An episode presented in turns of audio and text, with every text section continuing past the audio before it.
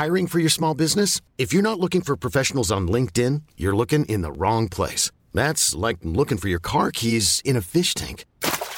LinkedIn helps you hire professionals you can't find anywhere else, even those who aren't actively searching for a new job but might be open to the perfect role. In a given month, over 70% of LinkedIn users don't even visit other leading job sites. So start looking in the right place. With LinkedIn, you can hire professionals like a professional. Post your free job on linkedin.com slash achieve today. Many of us have those stubborn pounds that seem impossible to lose, no matter how good we eat or how hard we work out. My solution is PlushCare. PlushCare is a leading telehealth provider with doctors who are there for you day and night to partner with you in your weight loss journey. They can prescribe FDA-approved weight loss medications like Wagovi and Zepbound for those who qualify. Plus, they accept most insurance plans. To get started, visit plushcare.com slash weight loss. That's plushcare.com slash weight loss.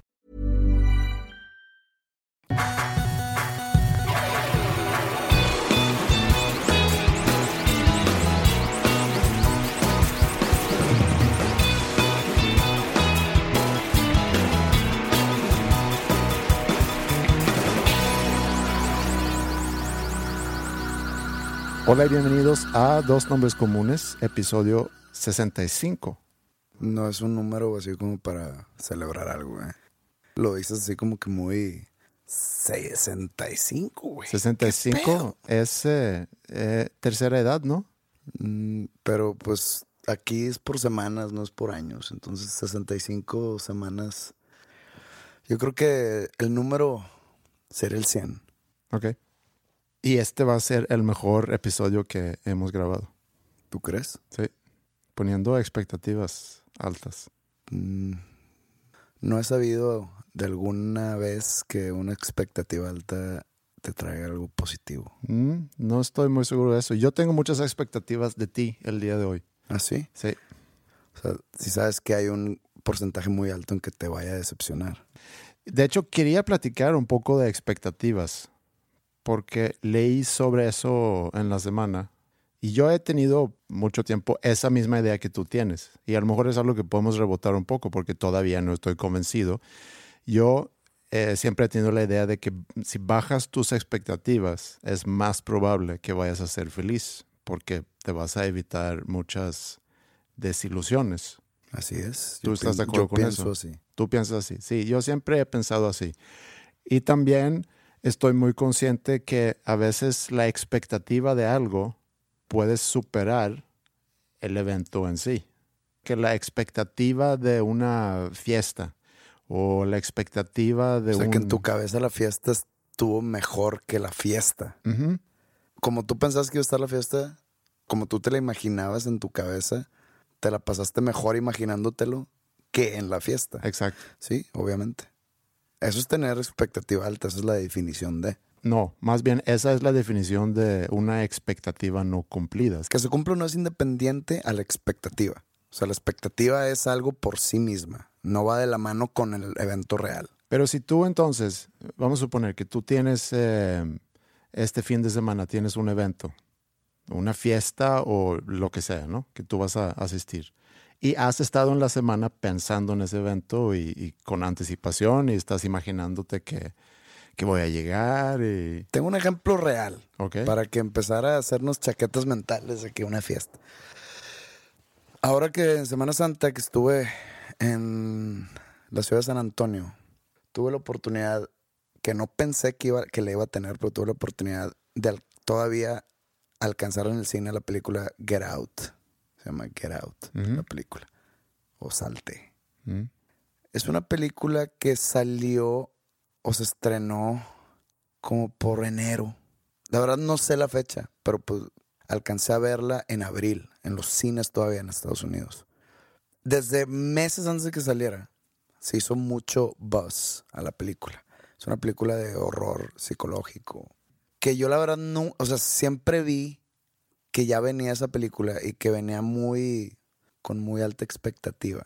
No, no, no que venía muy fuerte en cuanto a trama, actuación, el director, el que la escribió fue Jordan Peele, que es un comediante famoso, este, de raza afroamericana. No sé quién es. ¿Nunca viste Key and Peele? No. Es como un dúo de comedia de Comedy Central en Estados Unidos, Mm. que son negros. ¿Eso es relevante en esta historia? Sí, mucho. Es una historia que se desenvuelve alrededor de personas de, de raza negra. O sea, sí tiene esto que te digo de la raza negra, es un tema en la película. Ok. O sea, sí es algo importante. Pero entonces se hace el hype tan fuerte y sale la película y todos los críticos la alaban de que es la mejor película de terror de la década. Rotten Tomatoes le da 99%. Órale. Es, sí, es altísimo. Yo a veces le hago caso a Rotten Tomatoes, ¿eh? Normalmente, en, por ejemplo, en, en- en la iTunes Store, prefiero ver los, lo- las reseñas de los clientes Mm. a los Rotten Tomatoes. Porque normalmente Rotten Tomatoes este, agarran reseñas de críticos que se sienten superior a la industria del cine en sí. Sí, porque es un promedio, ¿no? En Rotten Sí, es un Tomatoes promedio de otras... De, de- de otras páginas de críticos de otros portales, digamos, y que hacen un, las juntan todas y hacen un promedio de lo positivo y negativo. Entonces, normalmente es gente muy. Normalmente es gente muy presuntuosa y muy déspota los que hacen ese tipo de reseñas. Y, por ejemplo, checas y todos los documentales, en, esto es en iTunes, todos los documentales que hay en iTunes tienen 100%. Todos. Y todas las películas independientes, artísticas, también tienen 98. Y son películas insufribles. Te quedas dormido en el minuto 28. Entonces está muy, está muy ojón para ser paloma los Rotten Tomatoes. O sea, por ejemplo, sí lo que te decía de, lo- de la belleza masculina. No te sé decir quién es guapo, pero te sé decir quién es feo. Acá yo le pongo atención si tienen tan poquitos, así. Me meto una a ver una a ver qué onda con una película y veo que en Rotten Tomatoes tiene 13. Ahí sí es de que, ok, algo debe estar mal. Entonces prefiero evitarla. Mm. Pero en este caso de Get Out tenía 99. Entonces yo llegué al cine. Acuérdate que yo leo muchos blogs de terror, sigo muchas cuentas de terror, de horror, del género horror. Entonces llegué con una expectativa muy, muy fuerte. No sé si tú te ha tocado ir al cine en Estados Unidos y ponen de, de trailers o de los cortos que ponen antes, ponen, por ejemplo, películas de comedia de negros que nunca llegan aquí a México. Sí. Normalmente en esas películas sale Ice Cube y sale, ¿cómo se llama el chaparrito ese que, "Ah, que habla así, que habla así? Que mide un metro veinte. Kevin Hart. Kevin Hart. Y los Wayne Brothers, ¿no? Sí, los Wayans Brothers, Los todo eso. Wayans Brothers. Wayans. No sé. Bueno, no sé. Hay muchas películas de esas que es, están dirigidas a un mercado afroamericano. Mm. Entonces, Get Out resulta que tiene mucho de eso. O sea, es como una película para negros. ¿Cuál sería una película para blancos? Por ejemplo, la de School Ties o la de. ¿Cómo se llama la otra? El de- donde ganaron el Oscar este Matt Damon y Ben Affleck. Que volví a ver esa película no hace tanto. Good Will Hunting. Good Will Hunting. Sí. ¿Es para blancos eh, esa? La de la de Dead Poet Society. Es película para blancos. Robin Williams hacía películas para blancos. Porque también sale en Hunting, ¿no? Sí. Se podría decir que Robin Williams es un actor para blancos. Tom Hanks creo que es un actor para blancos. Y Denzel Washington también es un actor Para negros. y para blancos. Mm, creo que sí funciona para los dos. Pero que no estoy hablando de actores, estoy hablando de... Hay un tipo de películas muy, muy, muy enfocado a los negros. O sea, por ejemplo, esas películas de Barbershop. Y no, y no lo estoy diciendo racistamente. No quiero que se, que se me malinterprete. Si lo dices, No, porque hay gente que necesita no, yo sé que no. serle aclarado. Sí. Son películas que se en- en- desenvuelven o se entornan, no, sé cómo en, el- decirlo. en- en- En- en en esa- una comunidad afroamericana. Sí. Total. No es una película que salgan puros negros, pero se desenvuelve más o menos en, en la vida de unos negros. La de Get Out. de Get Out. Que no es problema para mí. O sea, yo la veo como una película de horror. He visto películas de horror de coreanas con subtítulos y no entiendo una madre, pero ahí están los subtítulos Y no es problema. y no es problema. ok. Hay gente que sí, hay gente que, oye, vamos a ver una película, fíjate que se trata de no sé qué señora que mata a su hijo y que, ah, ahora le suena bien y qué pedo. No, pues es danesa. No, no, mames, que qué hueva. Pasa. Sí. Por el simple hecho que está en un idioma que no entiendes. Mm. Ah, igual, yo vi una película que se llamaba Goodbye Mommy o Good Night Mommy, Mm. que la premisa estaba muy buena, pero era alemana. Y la tuve que ver con subtítulos y... Voy a recomendar una película alemana que se llama Goodbye Lenin. Adiós Lenin, al se llama en español. Paréntesis nada más, continúa. Gracias. Entonces yo llego al cine con una expectativa mayor. Tenías tu palomita, Me compré un pickle, tu soda. no, y un café. Ok. Ya no me desvíes. Llego al cine y pasa la película estoy picado toda la película. O sea, Ujú. no me acuerdo si dura dos horas o una hora y media, pero se acaba la película y está buena. Está palomera, está padre. Pero no es un 99% en Rotten Tomatoes. O sea, si me, si me dicen, oye, la veo, sí, sí, vela. Eso es todo. Tu gran expectativa se reduce a que está buena la película. Pero entonces este, llegué a casa de mi abuelo y me metió un putazo y luego le metió una patada en los huevos y se murió. Pero eso es, o sea, ese es tu, tu ejemplo. Pues estamos hablando de las expectativas altas. Yo salí y digo, ¿sabes qué? Le pongo un 80. Mm, En mi cabeza la película estaba mejor. Ok, pero eso es un poco a lo que yo quería llegar. Hay un valor, inclusive, en que tú hayas estado con esa expectativa durante algunas semanas. Hay un valor. Sí, pues un valor para ti. Pero yo lo veo innecesario. O sea, yo, yo veo innecesario la- el tener alta expectativa o el ser un crítico imparcial. Y cuando digo imparcial es que no estés comprado por la. Hablando, si- seguimos hablando de la película. Que no estés comprado por la, por el estudio de, de la película. Que no se te pague una payola por decir que es buena. O sea, imparcial. No le veo el valor de decir está súper buena cuando no lo está. No, pero no me refiero a, a- a los críticos, me refiero a, a ti. Ah, Ahí te va lo raro. Que me gustó mucho la película, pero salí decepcionado. No, sí, sí, sí, sí entiendo eso. Pero a lo que yo voy es que tú ves la película, dura dos horas y te decepcionaste y ya.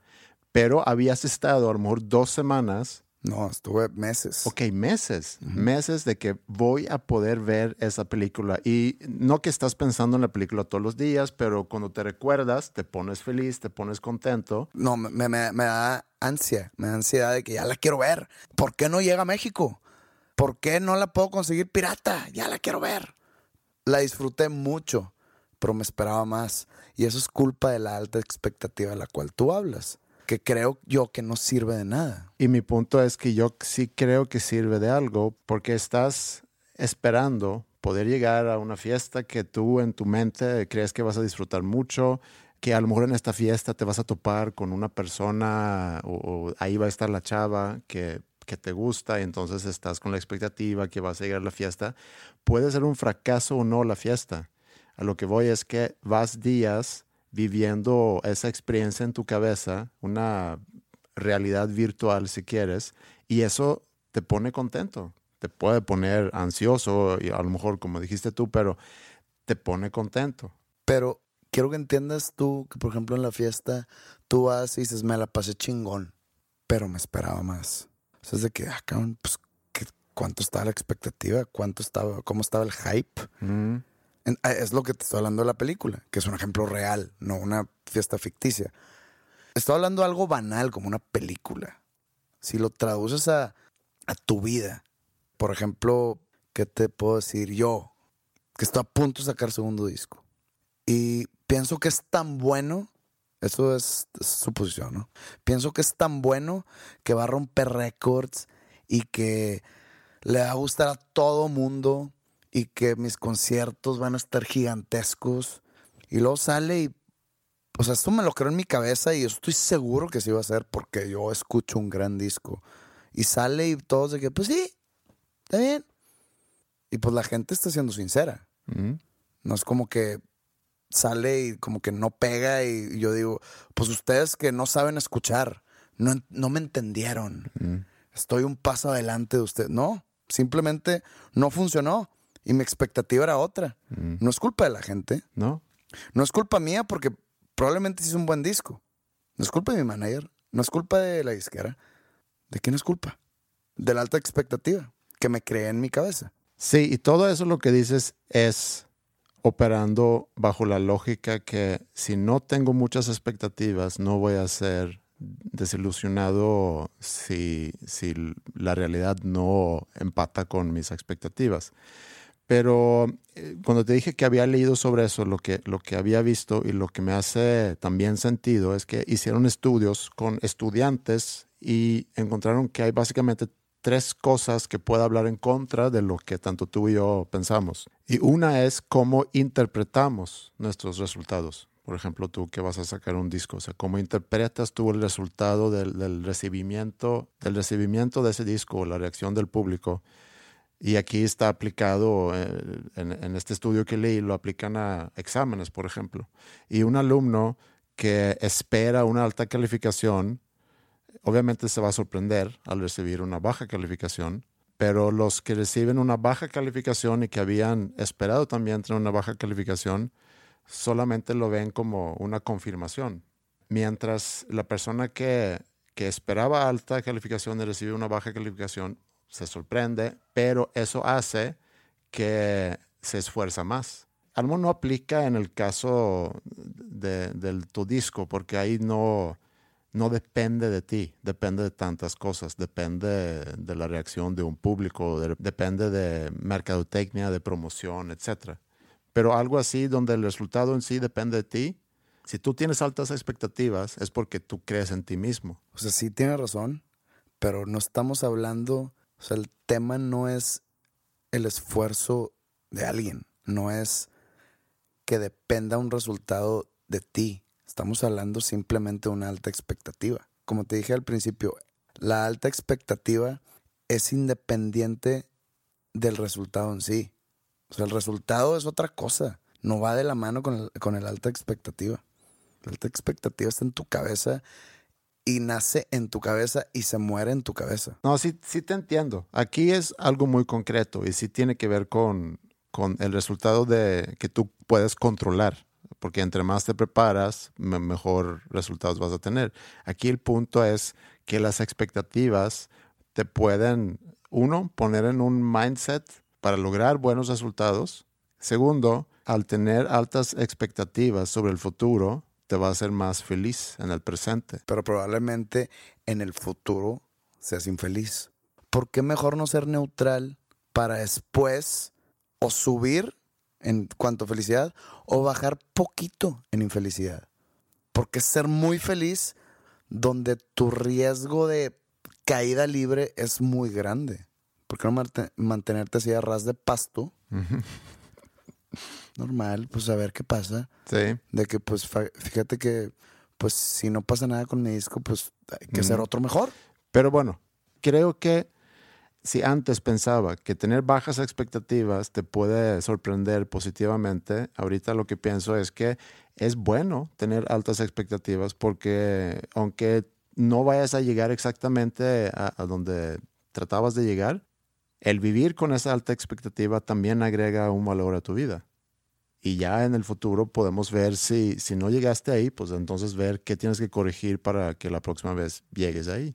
Te puedo dar un ejemplo muy concreto de eso tipo Get Out. No es relacionado con una película. No, pero eso es un, es un ejemplo concreto. Sí.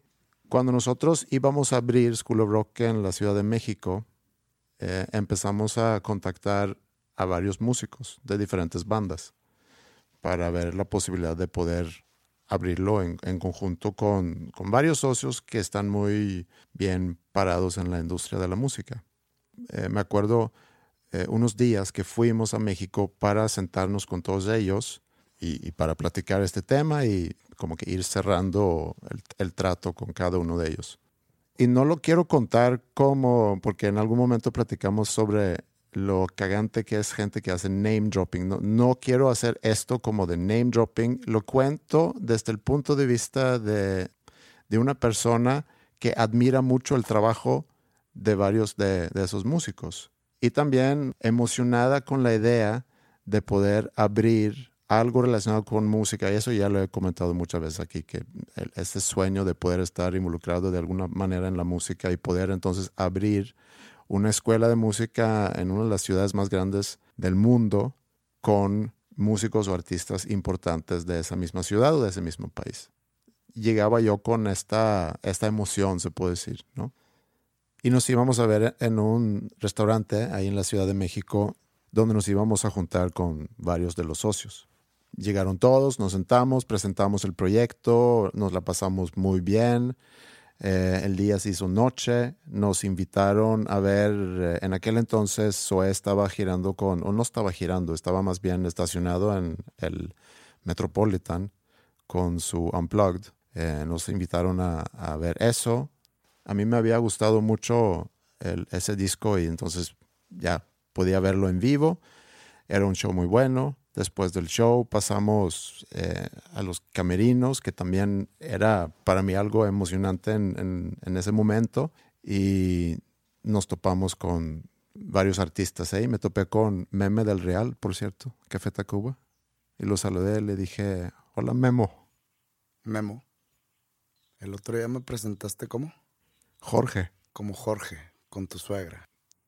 ¿Qué pedo con eso? Estaba recibiendo en ese momento un WhatsApp de una persona que se llama Jorge.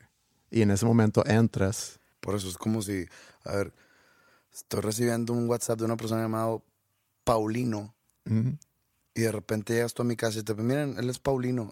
¿Estás de acuerdo que entre Andreas y Paulino hay más brecha que entre Jorge y José? Sí hay más brecha, pero acá hay brecha también. Mm, O sea, pues, existe la brecha. Sí, dos letras, ya.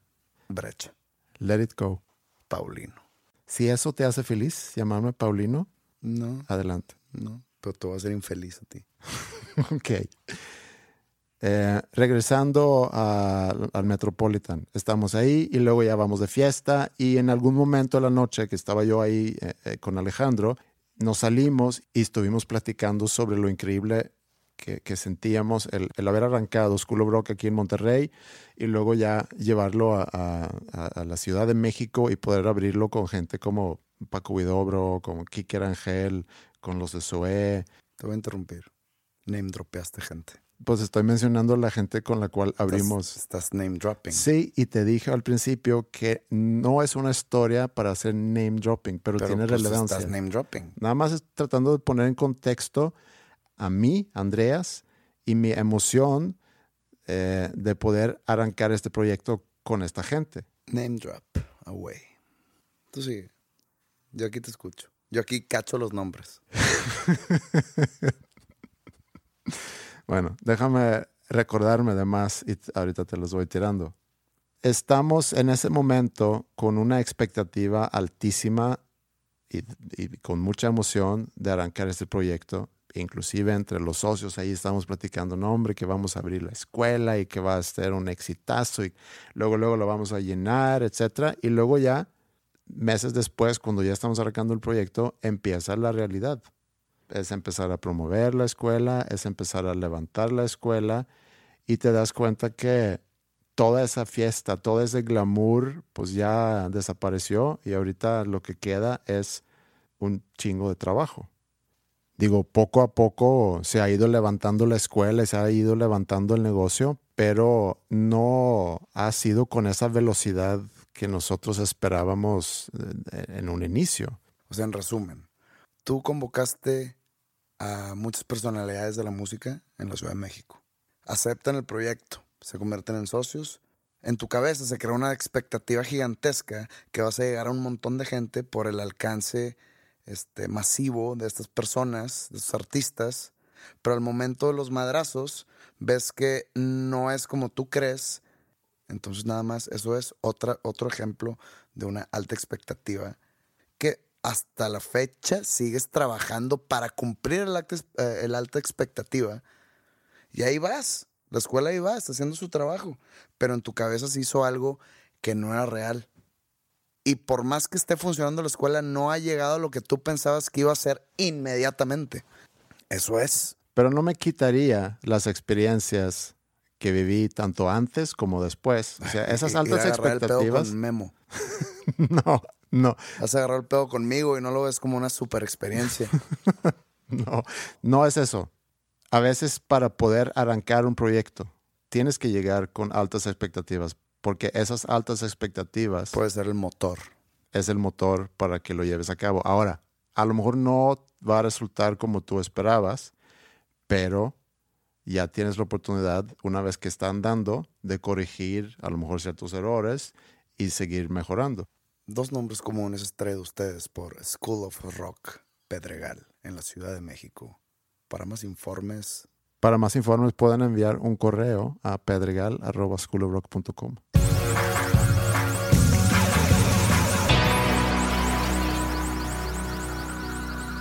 Dos nombres comunes colabora con Uber, esta aplicación de transporte en la cual bajas la aplicación, metes tus datos, metes tu alguna tarjeta de crédito débito o inclusive se puede usar efectivo y pides un transporte del lugar donde estés. Es muy fácil, es muy seguro y muy eficiente. Y hay un código. Hay un código que es dos nombres comunes, que solo trabaja para usuarios nuevos ingresas el código y tienes tres viajes gratis por 50 pesos cada uno. Y también colaboramos con Uber Eats, que también es una aplicación para que tú puedas pedir comida a tu domicilio. Bajas la aplicación, ingresas tus datos y al ingresar en la aplicación te van a dar las opciones de restaurantes que están cerca de tu locación de los cuales puedes pedir comida eh, haces tu pedido y dentro de 25 a 30 minutos vas a tener la comida en tu casa. Y también hay un código de promoción que puedes usar eh, si eres usuario nuevo, que es dos nombres comunes EATS. Y al usar ese código eh, te van a dar 150 pesos en tu primer pedido. Provecho.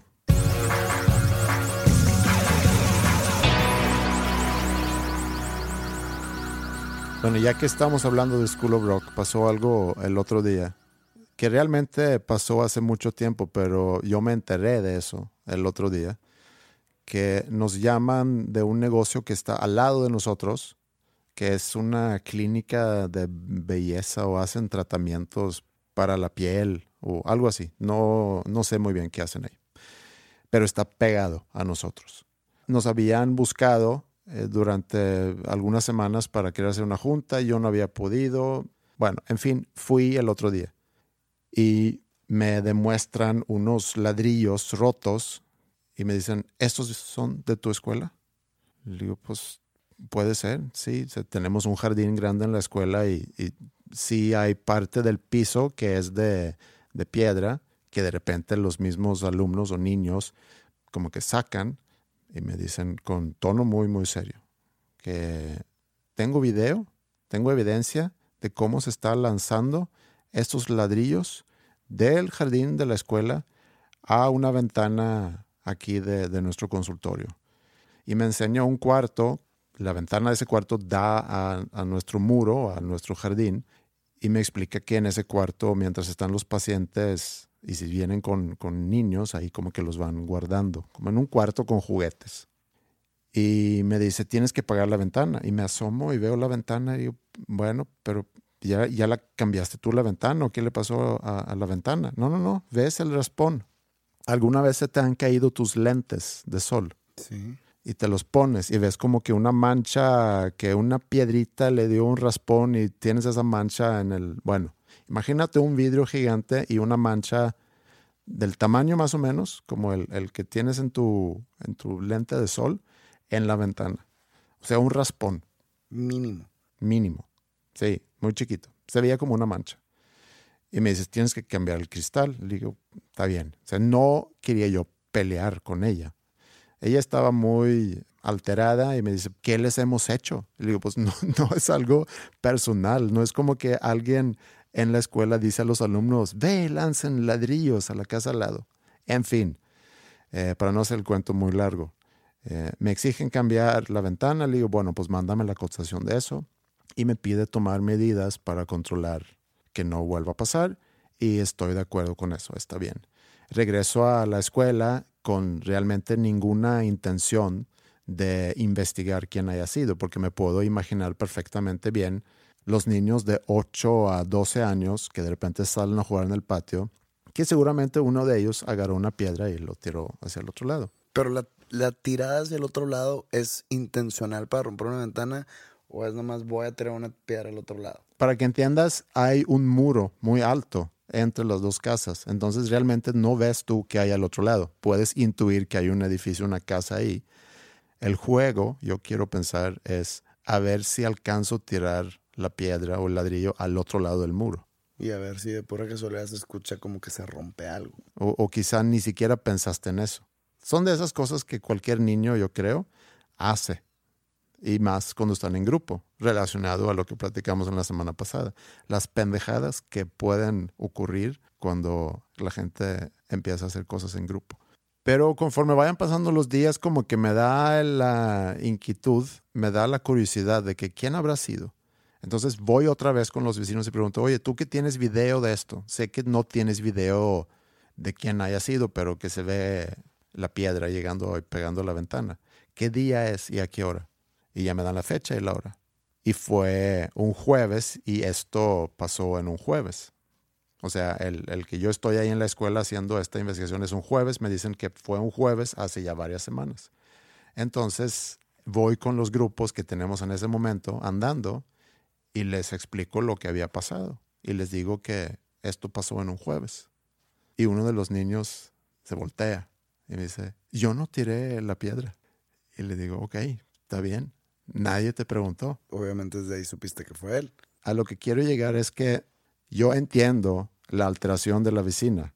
Hasta puedo entender que me quiere cobrar el vidrio, aunque yo lo veo más como un castigo hacia nosotros que, que una necesidad, porque la verdad la ventana se ve igual eh, si la cambias o no. Pero lo que me cuesta es enojarme con los niños. Por más pendejas que sea la acción de agarrar una piedra, un ladrillo y tirarlo al otro lado de una barda donde puede estar alguien, también puede rebotar en la barda y regresar y pegarle en la cabeza a otro niño. Pero yo me acuerdo todas esas cosas que yo hacía de, de chiquito. O sea, nosotros también salíamos y de repente tirábamos piedras a los techos de casas en búsqueda de la, de la adrenalina cuando se salía la persona de la casa a, a perseguirnos. Entonces me cuesta ahí ser muy autoritario y enojarme con ellos y sé que necesito mandarle un correo a sus papás y, y, explicar que esto pasó. A ver, a ver, a ver. O eres blanco o eres negro. No, me cuesta mucho enojarme con los niños porque yo fui algún día niño y yo hice travesuras y sé que no hay gran malicia detrás, entonces pues mejor no le digo nada y pues pobres niños. Pero le voy a mandar un correo a sus papás para que se lo cargue la chingada. Primero eres el, el gran Andreas San Andreas como la falla de San Andreas. Esta es la falla de San Andreas. No. Sí, fallaste. Entonces déjame te lo explico mejor para que lo puedas entender. Hacer lo que tú acabas de decir sería ir al fondo y, y ya medio sé quién fue, acusar a ese niño y decirle a sus papás que fue tu hijo y que tiene que pagar la ventana. Eso no es mi intención. Mi intención es simplemente porque varios de ellos seguramente van a llegar a sus casas y van a decir que nos regañaron en la escuela No, o, o, o lo que puede ser es, es, ah, ¿viste cómo no le hicieron nada a Marquito?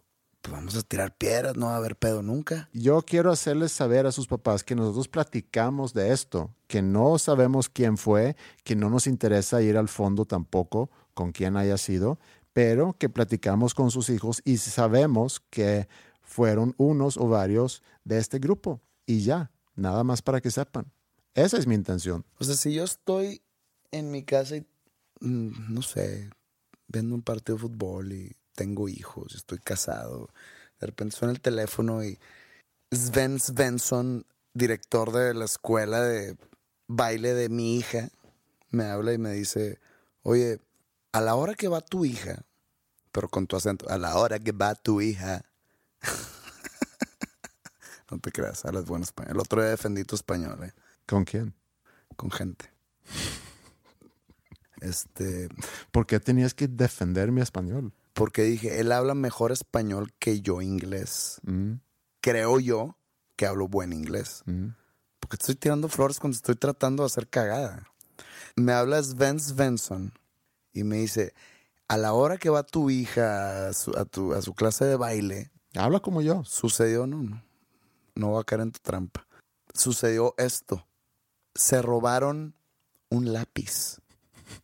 Nomás para que sepas que a la hora que va tu hija hay un vándalo ahí que se roba lápiz. Mm. Te voy a decir, oye, ¿sabes dónde puedes meterte? Tienes una manera muy interesante en, en desviar y desconstruir una historia, una anécdota y llevarlo a, otra cosa completamente distinta. Ahorita, eh, ahorita estamos comparando el tirar una piedra eh, a, a una ventana de una casa vecina eh, con el acto de robar un lápiz. Lo único que quiero hacer es proteger mi espalda, porque si los niños van y cuentan esto en su casa y luego no reciben eh, los papás alguna comunicación o algún comunicado de nosotros, pues tampoco me favorece. Entonces, si me entiendes que tengo que jugar eso como de buena onda, pero también tengo que comunicarle a los papás que algo pasó y no va a mayores. Esa es mi estrategia. A lo mejor tú eh, eres más capaz de tratar ese tipo de situaciones. La falla de San Andreas. Entonces, tu recomendación es, Practica lo que predicas. Si quieres ser el profe buena onda, pues no andes de chismoso con los papás. Eso es lo que el profe Pepe haría. y creo que por eso no eres profe. No soy profe porque no quiero. Aguas. Porque en una de esas, digo, voy a ser el profe Pepe y revoluciono todo el profeísmo. Ok. Cuidado. Bueno, me parece muy bien. Espero ese día con, con altas expectativas.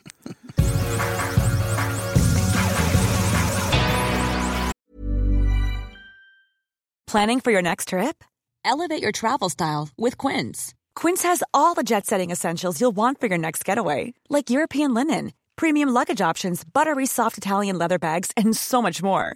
And is all priced at 50 to 80% less than similar brands. Plus, Quince only works with factories that use safe and ethical manufacturing practices.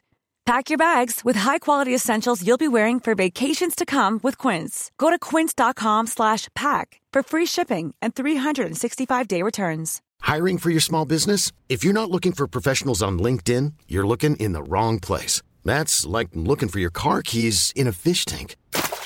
LinkedIn helps you hire professionals you can't find anywhere else, even those who aren't actively searching for a new job but might be open to the perfect role. In a given month, over 70% of LinkedIn users don't even visit other leading job sites. So start looking in the right place. With LinkedIn, you can hire professionals like a professional. Post your free job on linkedin.com slash achieve today.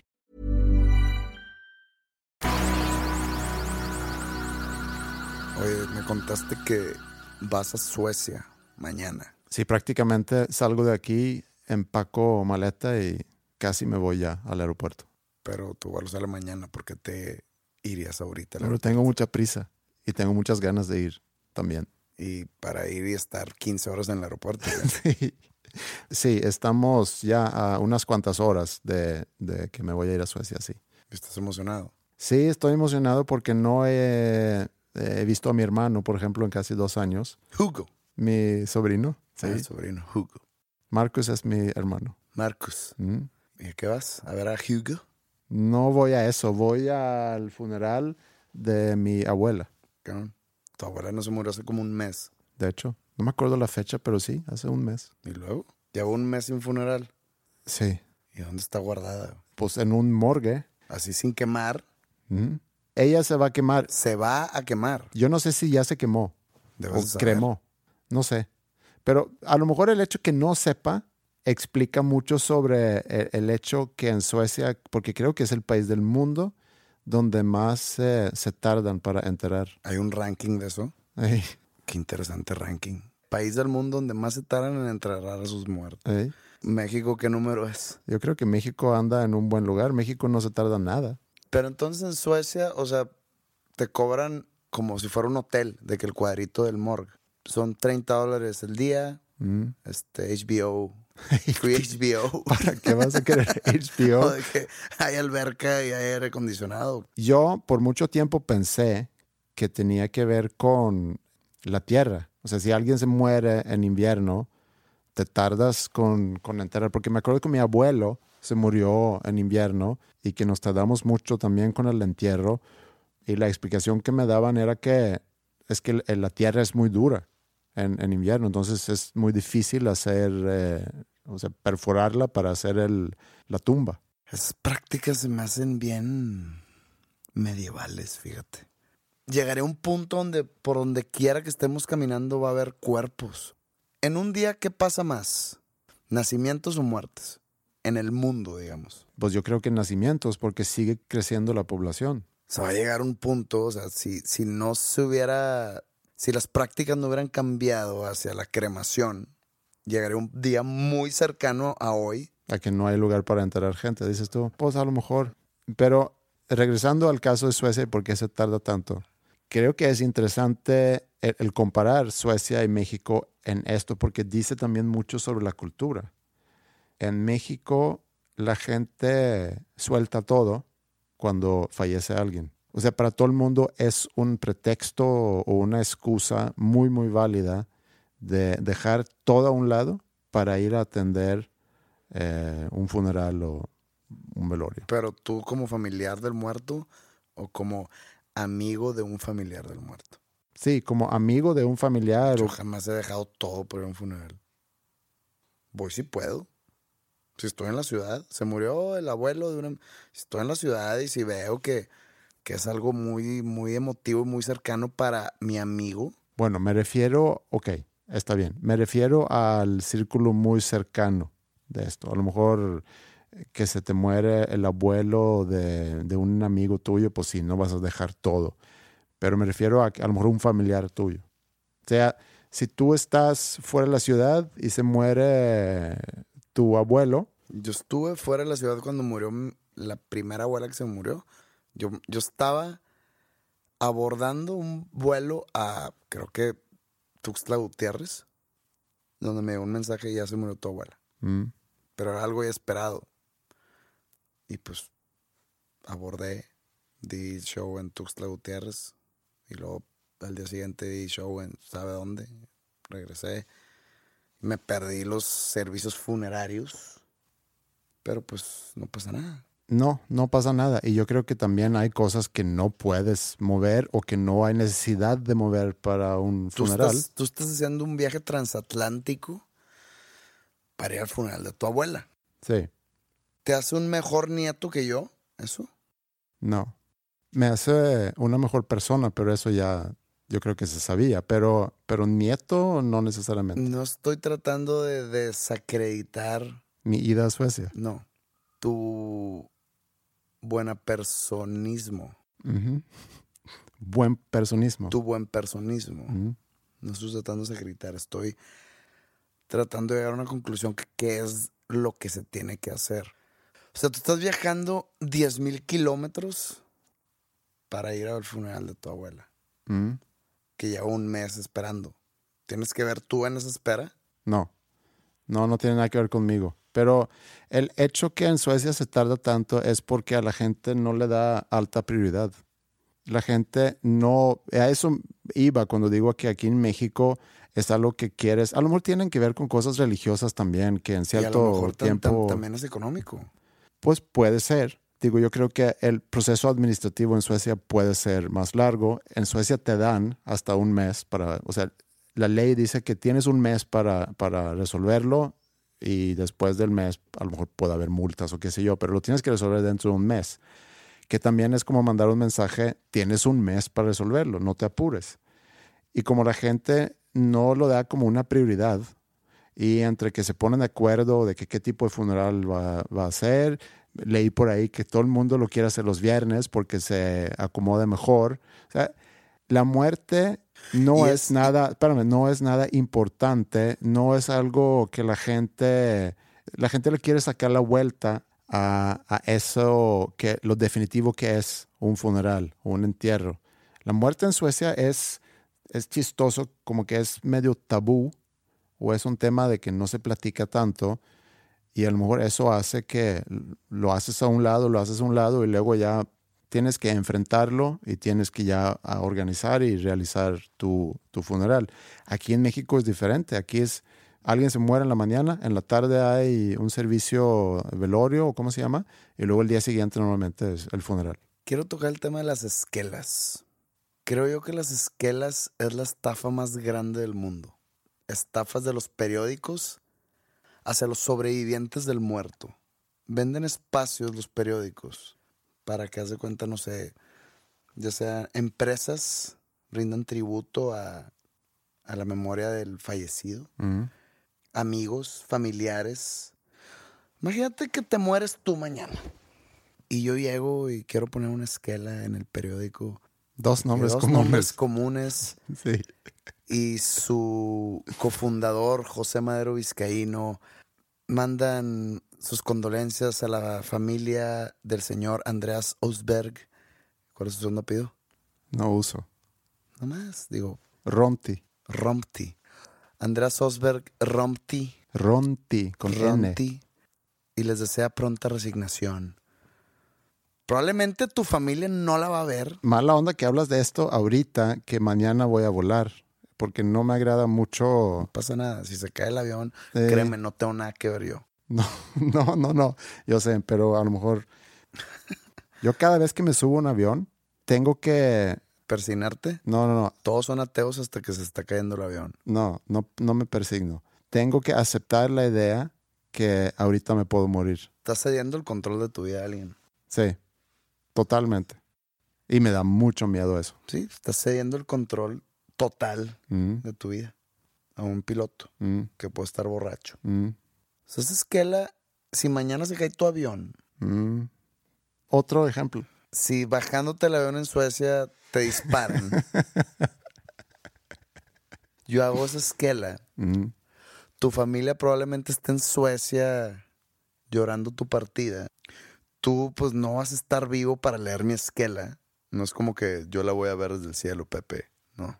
Entonces la esquela es nada más para yo gritarle al mundo que te conozco. No, o que te conocí. Sí. O sea, la esquela sirve para que el, el esquelador, el esquelatario serías tú el muerto. Yo seré el esquelador. Ok. La esquela sirve simplemente para que el esquelador tenga esa satisfacción personal. Imagínate, le estás sacando satisfacción personal a la muerte de alguien, de que, Mm. para que vean que yo lo conocía. O cuando, o imagínate, te mueres y eh, una empresa con la que trabajes. Imagínate eh, SOE, que son socios tuyos de la escuela. SOE S-A-S-V. Tú te mueres bajándote el avión de Suecia y ellos ponen una esquela. O sea, eso no te va a servir de nada a ti, ni a tu familia. Y esa esquela cuesta una lana. Eso nada más sirve para que ellos digan, yo conocí a ese güey, yo trabajé con él. ¿Cómo la ven? Estoy cabrón, ¿verdad?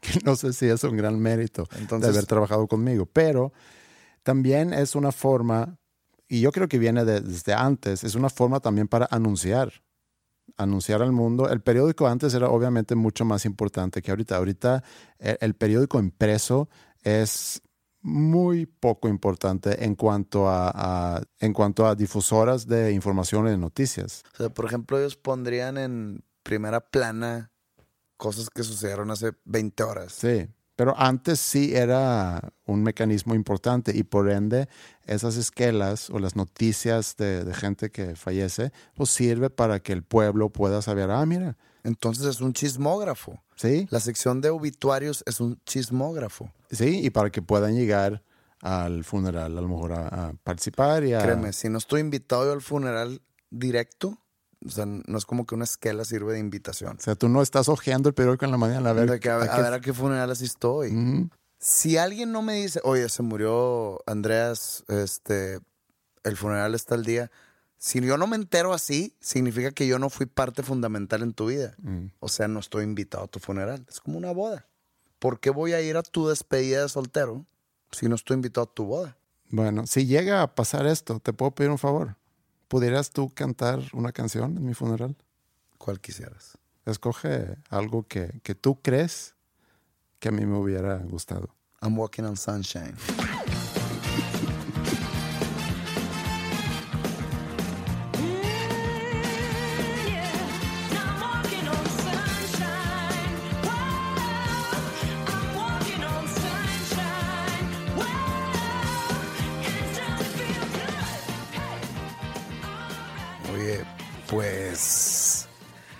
Aprovechando tu viaje a, al viejo continente. Mm, ¿Quieres que te compre algo?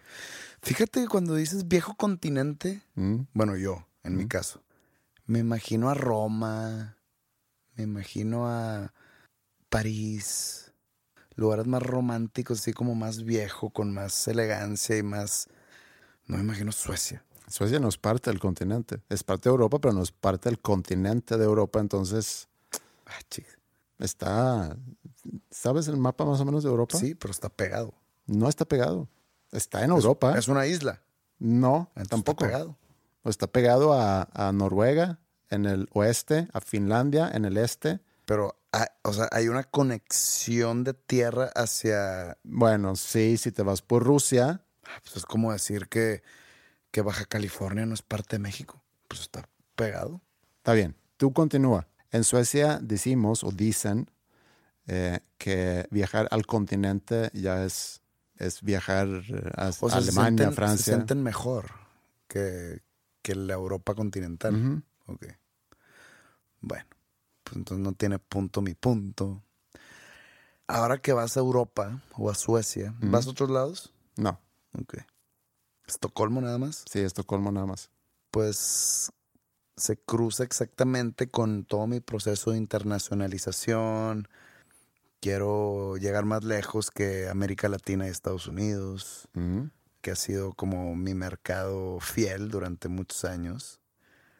Es tiempo de llegar a otro tipo de, de culturas, otro tipo de lenguajes, otro tipo de audiencia.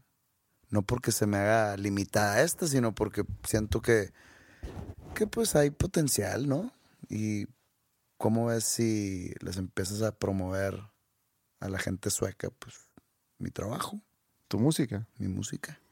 O sea, sí, de hecho en mi nuevo disco hay una canción en sueco, güey. ¿Cómo es? Para que vayas allá y... Pero tú qué te imaginas? ¿Que yo contacte a una disquera ahí? No, no, no. Que empieces con tu gente y que se propague como un virus. Ok. Como un virus que va a salvar la humanidad. O sea, voy a, a presentar la música de José Madero entre gente en Suecia. Ujú. Mira, tú te vas mañana. Esto no sale hasta, Hasta viernes. hasta el viernes. Mm. ¿Por qué no, llegando allá, empiezas tú como a enseñarle a gente y grabas sus reacciones, lo que tengan que decir? Y lo metemos en y este lo episodio. metemos en el episodio a ver, a- a- para hacer como un tipo de, de experimento, Ujú. un focus group.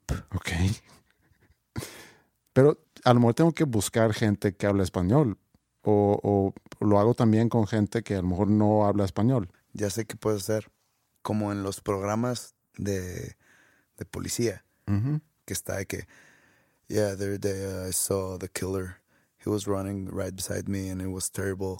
De repente, oh Dios, el asesino estaba corriendo a mi lado y fue, fue terrible, fue terrible. Así como que uno arriba del otro. Ok, sí. Puedes hacer eso. Ok, puedo hacer eso. Va. Para que, para que la gente que no habla sueco pueda entenderlo.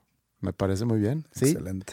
voy a llevar tu música y tu bandera a Suecia con mucho orgullo y voy a compartir eso allá y vemos qué pasa y, y vamos a insertar entonces esto ahorita y luego ya vemos cómo sale. En una de esas sí tengo que grabar todas las canciones en sueco. Ojalá. Me late. Me voy con Carmesí o quieres inclusive estrenar algo de lo nuevo en Suecia antes de que, de que haya salido aquí. Ya te ve el carmesí. Creo que la gente podría ofenderse si suecos escuchan antes que ellos mis canciones nuevas.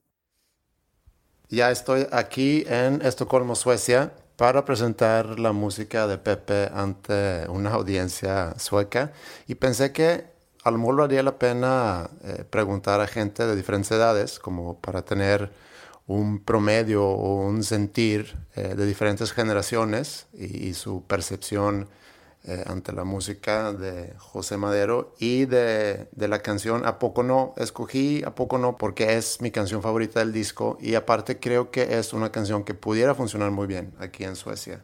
Sería el mejor sencillo eh, que yo escogería en el caso de que ese disco en algún momento se lance aquí en este país. Y para empezar, eh, estoy aquí con mi madre. Ella va a representar la generación, digamos, mayor eh, en esta pequeña encuesta, en este pequeño eh, estudio que estamos haciendo. Y le voy a poner entonces un poco de, de esta canción y a ver qué opina.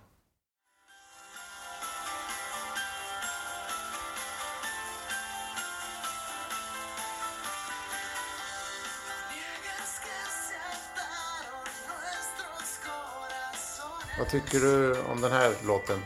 ¿Qué mm. de esta canción? Mm, jag tycker den är bra. Me gusta. Jag, jag kan inte sitta still. Que no puedes estar quieta, dice. Jag får lust att dansa. Quiere bailar. Och sen påminner mig lite om 80-talet. Que suena como los ochentas. Men du, är det inte den här som Maja brukar sjunga? No fue esta la canción que cantó Maja? Eh, jo, det var det. Mm. Jag tycker nästan att hon sjunger den lite bättre. Piensa que, que Maya la canta mejor. Flop.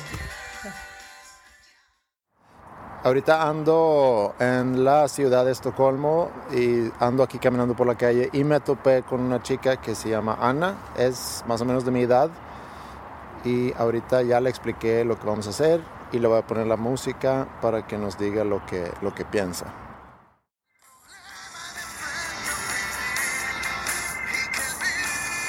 Vamos a, a escuchar tantito.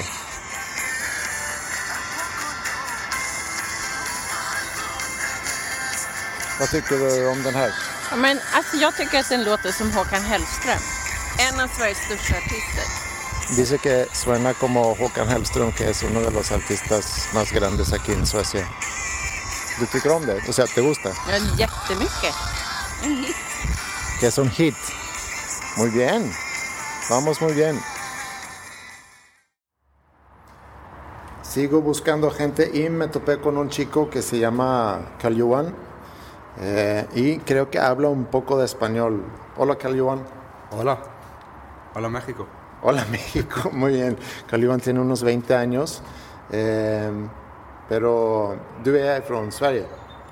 Eh, sí, yo soy eh, sueco. Sueco, sí, pero mi, mi padre soy de Líbano.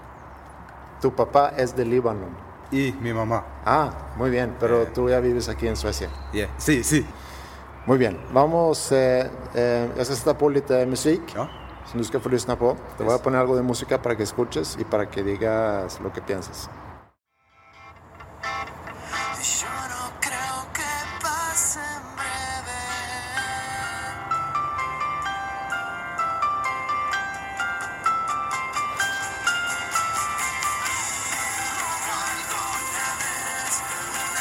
Hur tycker du det här låter? Låter lite såhär sommarkänsla. Låter, härlig låt. Och lite såhär... Uh... Suena verano dicen. Que suena muy padre. Suena verano. Även om jag vet inte riktigt vad han snackar om. Men, eller vad han sjunger om. Men... No sé lo que está diciendo pero suena muy bien.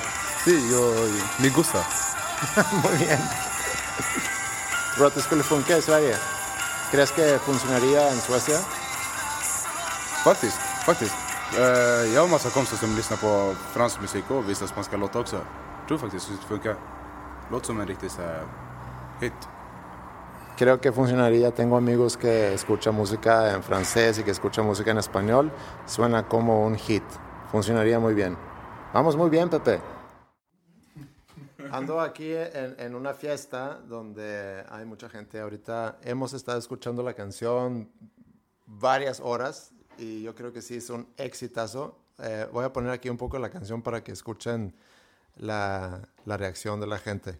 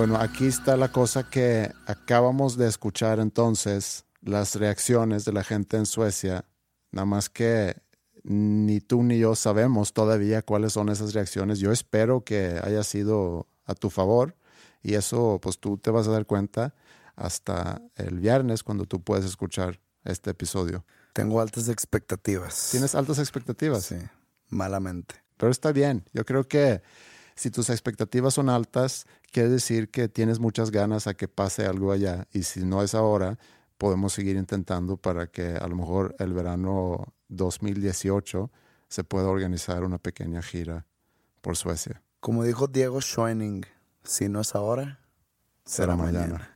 Muy bien. Nada más antes de irnos, quiero recordarles a todos eh, que pueden escuchar eh, todas las temporadas anteriores, la 1, 2 y 3, en Bandcamp. Entran a dosnombrescomunes.bandcamp.com y ahí pueden descargar todos esos episodios. Y también tenemos eh, la página de Facebook, que es facebook.com diagonal dos nombres comunes, y ahí nos gusta mucho leer todo lo que escriben y comentan sobre lo que hacemos. Entonces, sigan haciendo eso, por favor. Esto fue el episodio número 65 de Dos Nombres Comunes. Muchas gracias por escuchar, muchas gracias por dedicarnos el tiempo. Esperamos sin haber cumplido sus altas expectativas y nos vemos la próxima semana.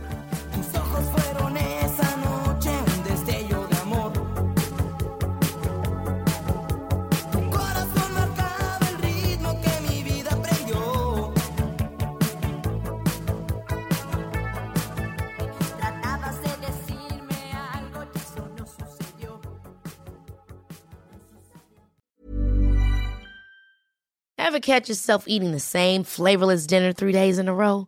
Dreaming of something better? Well, HelloFresh is your guilt-free dream come true, baby. It's me, Kiki Palmer. Let's wake up those taste buds with hot, juicy pecan-crusted chicken or garlic butter shrimp scampi. Mm. Hello Fresh. Stop dreaming of all the delicious possibilities and dig in at HelloFresh.com. Let's get this dinner party started. If you thought the only way to get a more defined jawline with natural looking results was through surgery, think again. Juvederm Volux XC is a non surgical injectable gel filler that improves moderate to severe loss of jawline definition and can help you achieve natural looking results with little downtime. Even better, this improved definition lasts up to one year with optimal treatment. No maintenance required. Improve jawline definition for a smooth, sculpted look with Juvederm Volux XC. For important safety information and to find a licensed specialist, visit juvederm.com. That's J U V E D E R M.com. Not for people with severe allergic reactions, allergies to lidocaine, or the proteins used in Juvederm. Common side effects include injection site redness, swelling, pain, tenderness, firmness, lumps, bumps, bruising, discoloration, or itching. There's a risk of unintentional injection into a blood vessel, which can cause vision abnormalities, blindness, stroke, temporary scabs, or scarring. Talk to a licensed specialist to find out if it's right for you.